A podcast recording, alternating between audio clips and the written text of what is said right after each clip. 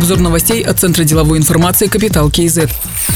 Экономика Казахстана развивается стабильно, заявил премьер-министр Аскар Мамин во время встречи с Нурсултаном Назарбаевым. По мнению главы правительства, достигнуты высокие показатели в экономике. Рост ВВП составил 4,5%. Основные драйверы – сферы строительства, транспорта, торговли, связи. По данным Аскара Мамина, темпы роста строительной отрасли составили почти 13%, торговли – 7,6%, связи – 5,2%, транспорта – 5%. Инвестиции в основной капитал выросли на 8,5%.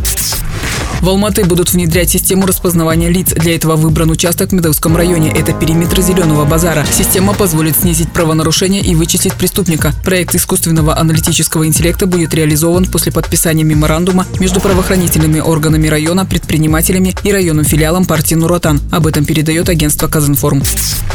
Первый оптово-распределительный центр Северо-Казахстанской области практически достроен. Товар начнут завозить уже через полтора месяца. Здесь же будет проходить таможенная очистка и оплата налогов. Это первый в Петропавловске современный склад, где есть все условия и для работы, и для хранения продукции, сказал Аким Северо-Казахстанской области Кумарак Сакалов. Работа центра, по мнению Акима, должна сократить серые поставки товаров в регион.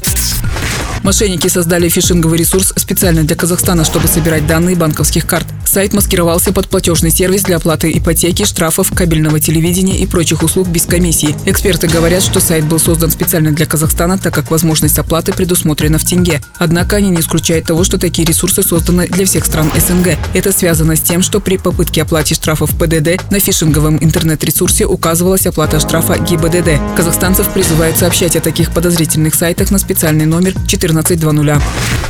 Белавия открывает рейсы в Актау, Караганды, Павлодар и Костанай. Продажа билетов уже началась, а полеты будут выполняться летом текущего года. На данный момент Белавия выполняет круглогодичные рейсы в Нурсултан и Алматы. С июля рейсы по направлению Минск-Алматы станут ежедневными.